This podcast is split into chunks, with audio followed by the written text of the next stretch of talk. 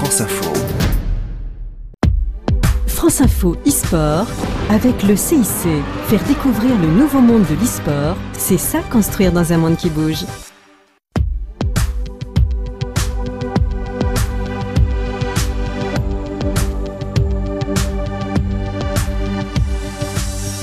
Salut à tous, c'est Yannick Agnel. Je suis très heureux de vous retrouver pour ce cinquième épisode du Club eSport, le podcast France Info qui vous parle d'e-sport avec le journal L'équipe.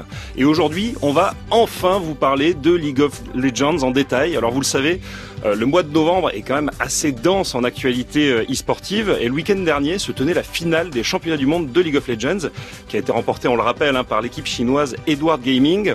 Et on va profiter de cet épisode pour comprendre ensemble l'ampleur qu'ont pris les Worlds depuis 10 ans maintenant. On va bien sûr aborder la domination euh, de la Chine et de la Corée, la rivalité entre ces deux pays et puis la prestation plutôt timorée des équipes occidentales lors de cette édition. Le pourquoi du comment des championnats du monde de LoL, c'est tout de suite dans le Club e-sport.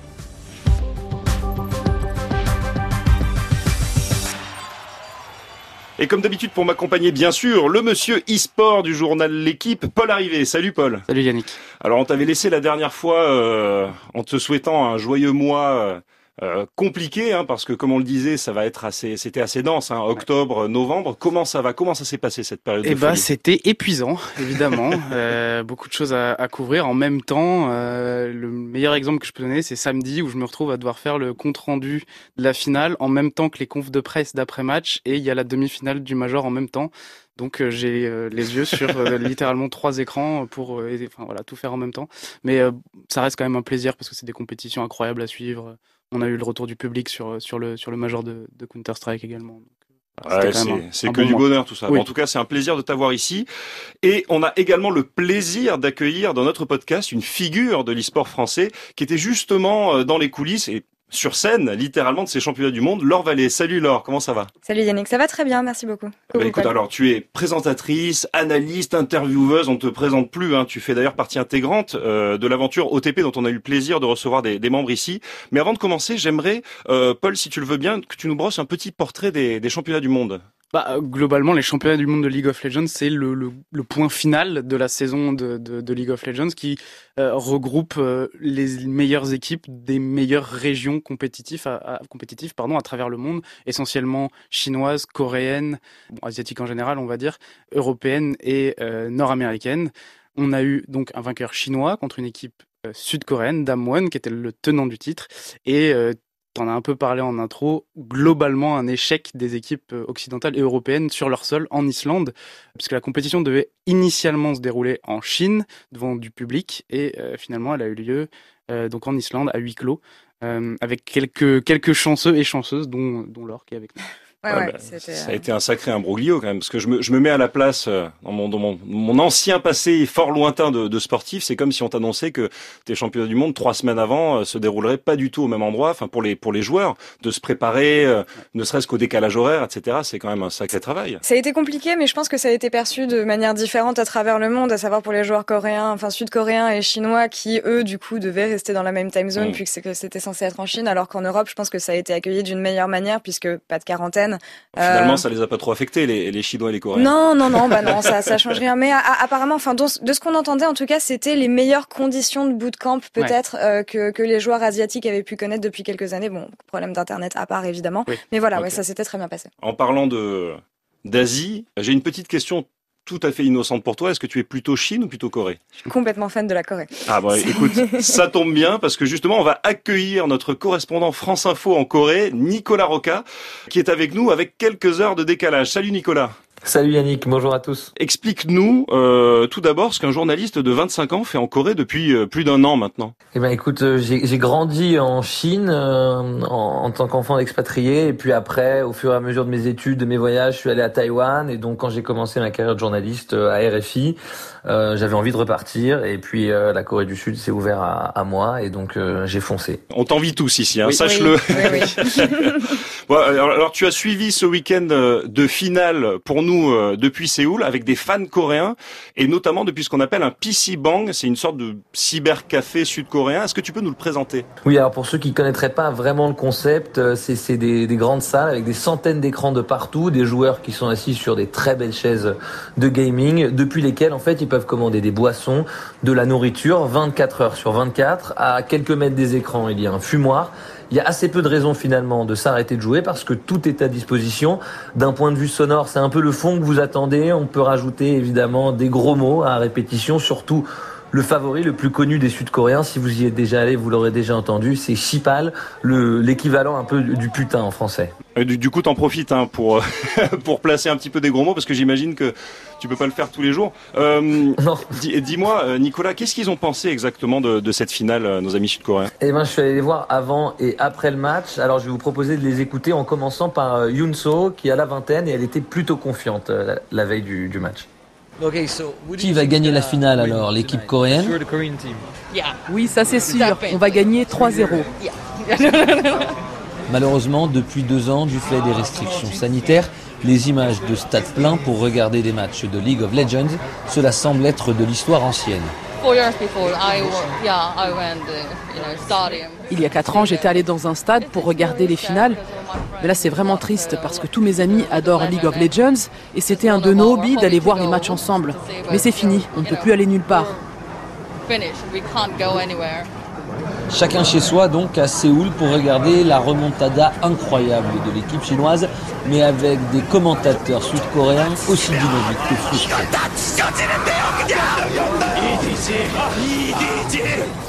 Surprise, choc, une dernière manche parfaite de la part d'Edward Gaming. Les superlatifs étaient au rendez-vous, mais cette série incroyable pour les équipes chinoises de trois succès sur les quatre dernières éditions, certains se l'expliquent comme Pyongyang, niveau platine 2, et un fan de la première heure. Nous sommes très bons à League of Legends, mais il y a des limites claires en Corée, que ce soit les restrictions sur le temps de jeu pour les jeunes ou bien les investissements des sponsors. Le jeu vidéo n'est toujours pas assez répandu. Nous avons la culture du jeu, mais nous restons marginaux, donc beaucoup de nos joueurs professionnels partent en Chine pour un meilleur salaire.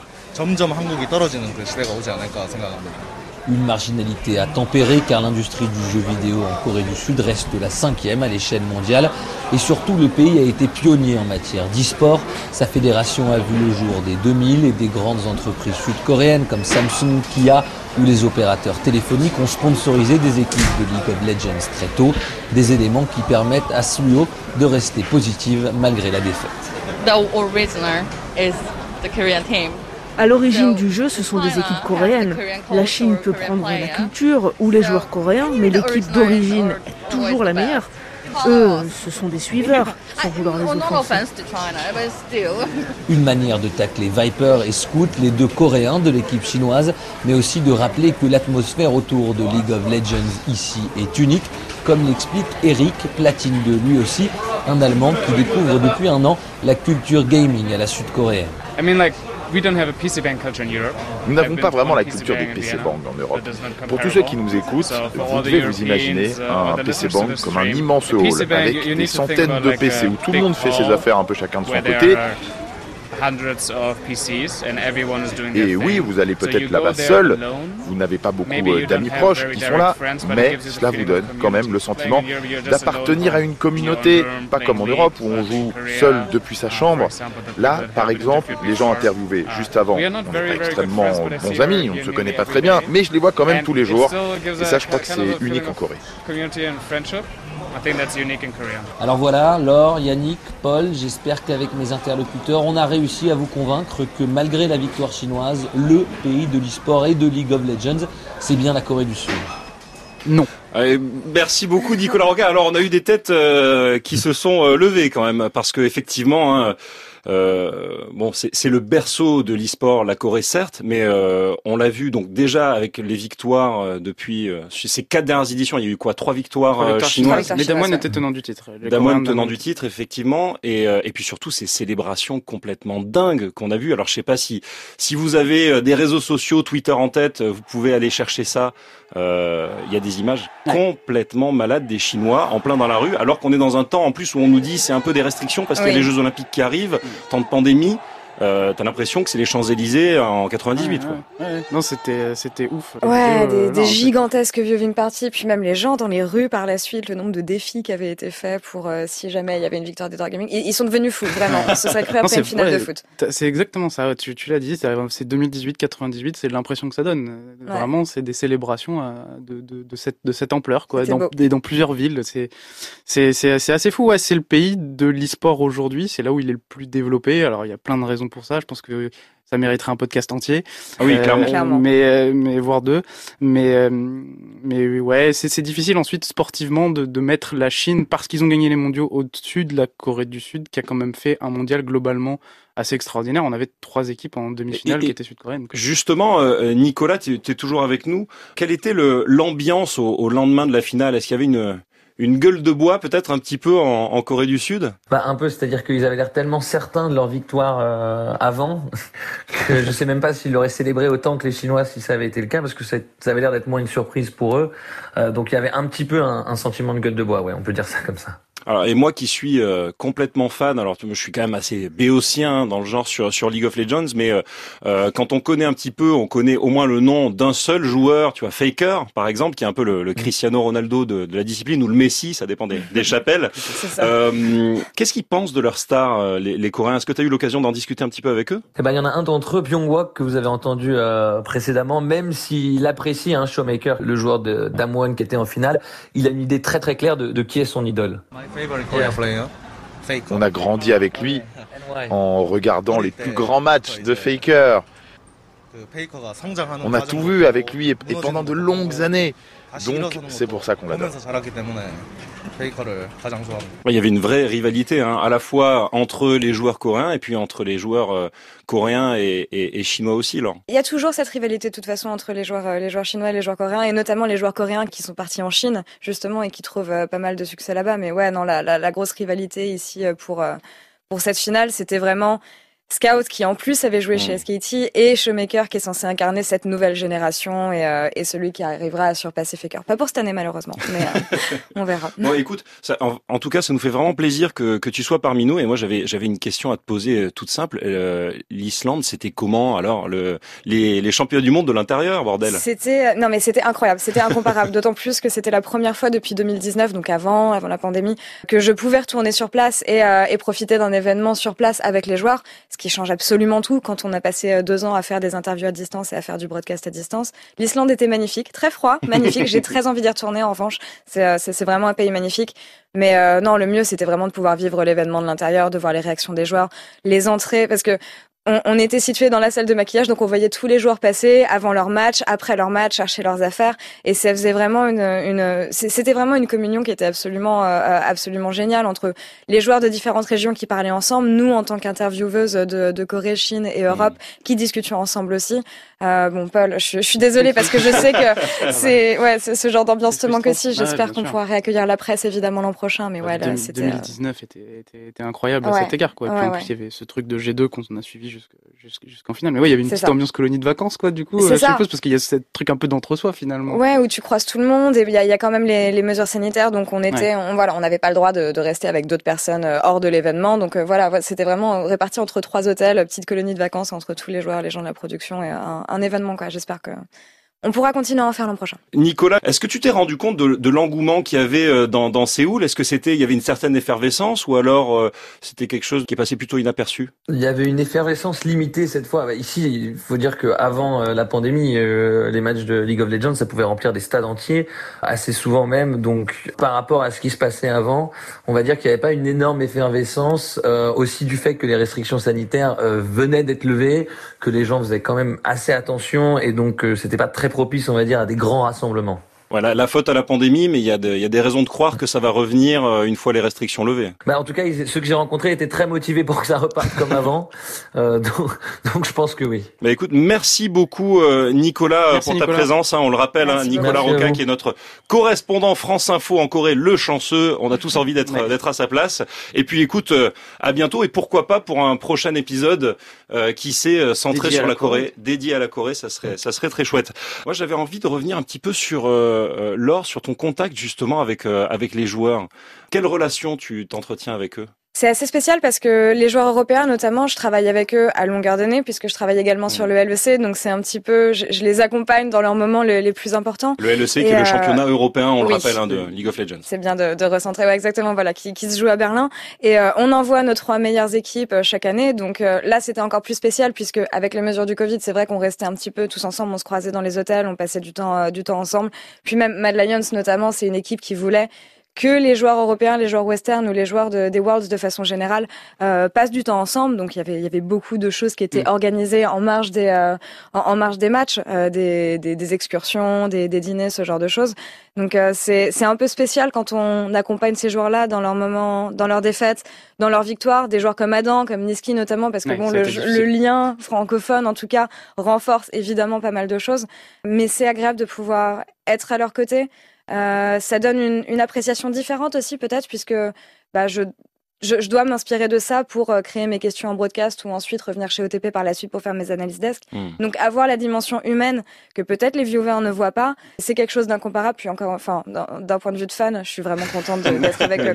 C'est euh, quand tu as l'occasion de parler d'une game avec Faker, c'est forcément des choses que J'imagine que tu veux partager des choses et puis des fans, quoi, de la présence de, de tout le monde sur Surtout, place. Surtout, oui. Et on l'a vu ce week-end avec CS. En fait, j'ai envie de vous poser mille questions à tous les deux, comme d'habitude, mais effectivement, euh, Laure, euh, Laure, tu l'as vu, hein, on, on, va passer à la, à la, séquence suivante de l'émission. On a envie que tu nous parles un petit peu de, de ton parcours, mm -hmm. euh, de l'évolution de, de, League of Legends aussi et de comment tu conçois la suite. Le tout, les yeux dans les yeux, c'est le 1v1 avec Paul Arrivé. Bah oui, Laure, c'est surtout, euh, on t'a beaucoup parlé de ces Worlds. Tu fais beaucoup de choses. Euh, tu as couvert les Worlds. Tu bosses aussi avec Riot Games en Europe. Tu as lancé ouais. ton émission. Tu bosses avec OTP. Donc tu fais partie des investisseurs, investisseuses. Comment tu arrives à gérer cet euh, Ça fait plusieurs années que bah, du coup je suis, je suis freelance. C'est pour ça que j'arrive à faire euh, pas, mal de, pas mal de choses en même temps. C'est facile, non C'est juste de l'organisation et c'est des projets. Ça, ça se construit pas en un jour. C'est des projets qui se sont ajoutés aux uns aux autres et qu'on c'est un plusieurs années de processus de développement. Ça fait cinq ans que j'ai la chance de faire ça maintenant. Et euh, est-ce que c'est facile? Oui, parce que l'e-sport me passionne tellement mmh. qu'au final, je pense que c'est comme toi, on compte pas vraiment nos heures et euh, bah, ça compte moins comme du travail quand on est passionné par ce qu'on fait. Est-ce qu'il y a quelque chose que tu as envie de plus développer que d'autres? J'aime bien le fonctionnement actuel. J'aime ouais. bien le fait que je vive à la fois en France, à la fois en Allemagne, que je puisse développer mes projets perso, mais aussi collaborer sur les plus grands broadcasts euh, d'e-sport, puisque j'ai la chance de travailler au LEC. Donc tant que c'est un équilibre qui me convient et que euh, j'ai la motivation et l'énergie de le faire, j'aimerais bien continuer ainsi. Et à quoi ça va ressembler euh, vallée en, en, en 2022 Du Pixel Perfect, du Riot Games encore Tu vas essayer de développer encore tout ça Je, je t'entendais l'autre jour, tu disais que Pixel Perfect, par exemple, ton émission, t'aimerais bien que ça devienne une hebdo presque. C'est des choses auxquelles ouais. tu penses? Ouais, ouais. Bah, essayer de développer, ouais, c'est ça, mon, mon concept d'émission, euh, e-sport, puisque on, on, le sait, il y en a pas assez sur Twitch, évidemment. T'en ouais. fais une avec l'équipe et moi, j'aimerais bien, voilà, en apporter ouais. une autre en, en complément. Donc, euh, la pérenniser, évidemment, sauf que bah, la production, c'est pas donné, comme tu dois, tu dois le savoir. Donc voilà, c'est euh, continuer à développer mon activité puisque pour que je puisse financer mes projets euh, perso.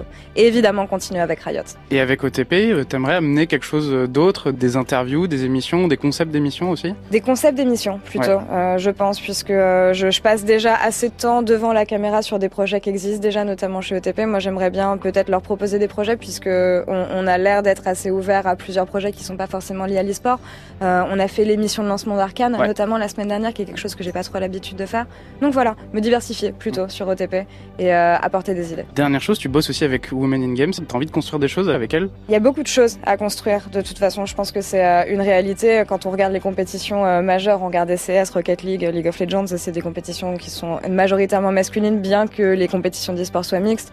Donc, euh, ce que j'aime bien avec Women in Games, c'est qu'on essaye de redonner envie aux jeunes filles de, de faire de la compétition, puisque un des problèmes part de là. Faire de la pédagogie peut-être au niveau des équipes pour changer les habitudes. Donc, euh, oui, continuer à travailler avec Women in Games, c'est sûr, parce qu'il y a les, les choses bougent, mais on doit continuer ouais. de les faire bouger, évidemment. Merci Laure. Merci Paul.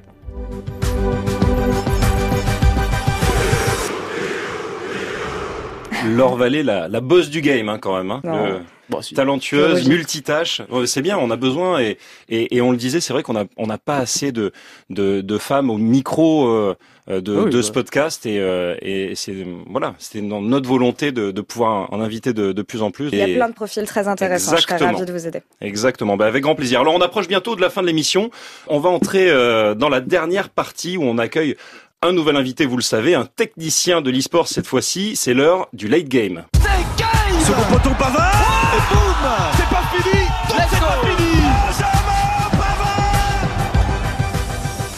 J'adore cette virgule. Je m'en lasserai jamais. Génial.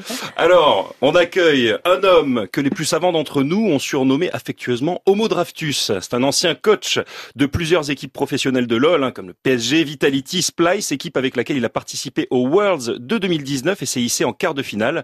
Il est aussi analyste et commentateur de matchs chez OTP. Tiens, encore eux. J'ai nommé Adrien Forestier, alias Duke. Comment ça va? Bah très bien, très bien. Merci beaucoup de m'inviter. Ça va, j'ai bien, j'ai bien présenté. Impeccable. Écoute, ça fait plaisir de, de t'avoir ici. Alors, on en profite d'avoir quelqu'un qui soit encore plus technicien, encore plus dans les rouages de, de, League of Legends pour te poser euh, quelques questions. Je te laisse, je te laisse commencer, euh, Paul. Tu connais très très très bien l'Europe. C'est cet échec en fait de, de l'Europe aux, Worlds. Alors pareil, je pense qu'on pourrait dédier un podcast entier sur euh, sur sur cette sur cet échec. Mais si en quelques mots tu pouvais résumer ce que toi t'en as analysé, comment tu l'expliques cet échec? C'est quoi? C'est un manque de talent, un manque de travail euh? Je pense qu'il y, a trois, paramètres à prendre en compte dans, cet échec. D'abord, il y a le, je dirais le paramètre assez macro qui est une dynamique de l'Europe qui est plutôt négative. Si on compare par rapport aux moyens, euh, notamment chinois, où le nombre de joueurs en Chine et en Corée, on est beaucoup plus faible. Donc forcément, on n'a pas cette dynamique.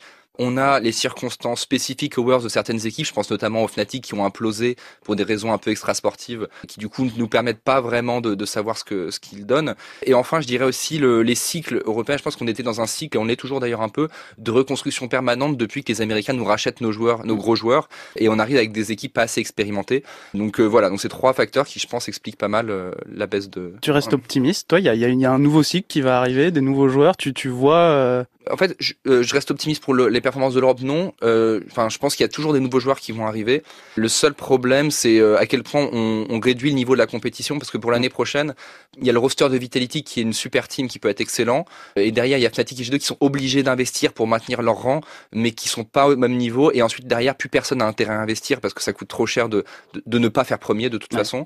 Du coup, je pense que je pense que ça va mettre du temps à éventuellement revenir, mais si les Américains nous rachètent tous nos bons joueurs, j'en doute. Et, Donc, Duke, quel est le quelle est la place du coach dans tout ça? Dans la performance, dans le la réalisation de la victoire C'est une très bonne question. Euh, toi, toi, qui est quand même euh, non, au cœur du dispositif. J'en ai toujours pas complètement la réponse au bout de au bout de cinq ans. Disons qu'il y a une grosse place du coach dans le, le travail en amont, dans l'accompagnement des joueurs. La question c'est quel en est l'impact euh, réel? Et euh, je pense que ça dépend énormément des joueurs avec qui on travaille. Euh, et et du coup du coup en fait c'est un, un, travail de chaque instant. Et en termes de en termes de, de concrétisation de ça, je pense que malheureusement le problème de League of Legends, c'est qu'on est euh, en fait, on récupère des joueurs qui ont 18 ans, mais qui ont jamais eu de club avant, qui ont jamais rien eu. Et, euh, et en fait, on est et, et, en plus, on travaille dans le temps court, c'est-à-dire qu'on est sur des contrats de 6 mois, 1 an. Donc, je pense qu'en fait, pour vraiment voir l'effet le, d'un coach, il faudrait en fait un, un, coach qui bosse pendant 4 ans avec un joueur, et on bosse 6 mois. De quel œil tu vois le l'ampleur que prend euh, League of Legends, les Worlds de League of Legends, et comment est-ce que tu les vois, euh, je sais pas moi, dans 5 ans, 10 ans, 50, 100 ans, on sait pas bah, C'est sûr que ça prend énormément d'ampleur, notamment dans les pays asiatiques qui ont peut-être moins que nous la culture du sport collectif. Je pense par exemple à la Chine, mais... Euh, je pense que ça va continuer d'avoir une croissance euh, stable. Euh, la question, c'est est-ce que ça peut passer vraiment à la vitesse supérieure qui est de l'ouverture au grand public? Ça, je pense pas, parce que je pense que c'est un jeu qui reste trop complexe euh, pour un pour un néophyte qui connaît pas du tout le jeu. Et je pense qu'il faudra que pour que l'e-sport passe à cette vitesse supérieure, il faut il faudra des nouveaux jeux, des types de jeux plus accessibles et plus compréhensibles pour le pour le pour l'audience. Donc ça va continuer de, grossir, mais je pense qu'à un moment, il y aura quand même un plafond de verre pour passer à l'étape de entre guillemets du sport. Moi, j'ai une question de de sportifs, d'anciens sportifs de niveau. Est-ce que, alors les championnats du monde de League of Legends, c'est, génial, c'est un super moment, mais on se posait la question la dernière fois avec, avec Paul, est-ce que ça mériterait pas d'être moins présent? Parce qu'il y a quand même beaucoup de compétitions au final avec le MSI et compagnie, toutes les ligues, maintenant mm. tout au long de la, saison. Est-ce que en termes tu sais, la, rareté fait euh, fait le côté exceptionnel aussi. Tu vois, la, la, Coupe du Monde de foot, elle est tous les quatre ans, elle est pas tous les ans. Est-ce que ça mériterait pas d'être moins présent? Une fois tous les quatre ans, je pense pas. Euh, moi, je, serais plutôt David de, de, continuer de voir les Worlds parce que c'est devenu un peu le grand messe de, mm. de l'e-sport League of Legends. Et moi, enfin, ma perception du truc, c'est que c'est la Ligue des Champions en fait. Et la Ligue des Champions, c'est tous les ans. Euh, maintenant, ouais, repenser le calendrier pour permettre aux équipes européennes de mieux s'entraîner, d'avoir un peu plus de temps pour aller jouer contre les équipes asiatiques, de, de jouer un peu plus entre elles. Euh, ça, c'est c'est clair. Moi, je me dis, je, je connais pas grand chose. Pourquoi est-ce qu'on va pas s'entraîner face face aux équipes euh, coréennes et chinoises? Mais il y a vraiment un problème de latence au niveau d'internet. C'est pas possible de le faire au, au quotidien, c'est ça? Ah non non pas du tout. Non. Euh, déjà, euh, enfin aux États-Unis ils ont ils ont ils peuvent pas s'entraîner côte ouest côte est correctement. Euh, suivant l'endroit où tu es sur le même serveur, ça peut être un problème. Il y a ah aucune chance qu'on puisse s'entraîner avec eux. Et le problème et l'avantage du système de, League of Legends, c'est qu'on a des tournois qui sont organisés toute l'année avec des ligues nationales établies qui permettent une certaine structure de la scène sportive. Mais le revers de la médaille, c'est qu'on n'a pas de tournois internationaux réguliers, par exemple comme Counter Strike ou d'autres tournois qui nous permettent d'entrer directement en compétition de manière fréquente avec des équipes asiatiques. Donc on peut pas vraiment euh, s'entraîner de ce côté-là. Ça doit être repensé. Riot en a parlé en conf de presse euh, il y a, quelques jours. On va voir ce que, ce que ça va donner. Mais, euh, mais oui, oui enfin, il faut repenser les choses si on veut espérer voir l'Europe l'Europe gagner. Enfin... Bon, du coup, c'est tous derrière Vitality pour la saison prochaine, c'est ça, Adrien? Possible, on verra pour vous. bon, bah, écoutez, je peux pas choisir, moi. Je Toi, tu peux pas dois rester neutre ah pour le broadcast. Forcément, tu es obligé de rester neutre. Pas de, on choisit pas d'équipe. Bon, pas d'équipe, pas d'équipe. Bon, en tout cas, nous avec Paul, on, on sera à fond derrière euh, bah, tous nos Français, tout le monde. On est là pour le beau jeu. Neutre également. On est là pour le beau jeu. On est là pour le beau jeu. Voilà, exactement. Bon, écoutez, les amis, c'est déjà l'heure euh, de se quitter. Merci Adrien, c'était un plaisir de, de te recevoir, ancien coach de Splice et Vitality notamment, commentateur chez OTP, on le rappelle. Merci beaucoup Laure d'être passé nous voir. On te retrouve euh, sur ton émission euh, Pixel Perfect, c'est ça en ce moment? Oui, c'est ça. Le euh, lundi 15 novembre et l'an prochain, ouais, le C sur OTP. Ouais, très bien. Écoute, alors à très vite en stream. Merci, à toi, Paul. Évidemment, bonnes vacances, elles sont méritées quand même, hein, celles-ci. Euh, merci évidemment encore une fois à Nicolas Roca d'avoir passé un petit peu de temps en notre compagnie depuis la Corée du Sud. Merci comme d'habitude à notre grand Manitou Jules de hein, derrière la vitre et à Olivier Leroux à la technique. Merci à vous tous chers amis d'avoir suivi ce cinquième épisode du Club eSport. On se retrouve très vite dans le prochain numéro de votre podcast France Info, l'équipe préférée disponible sur l'appli Radio France et franceinfo.fr.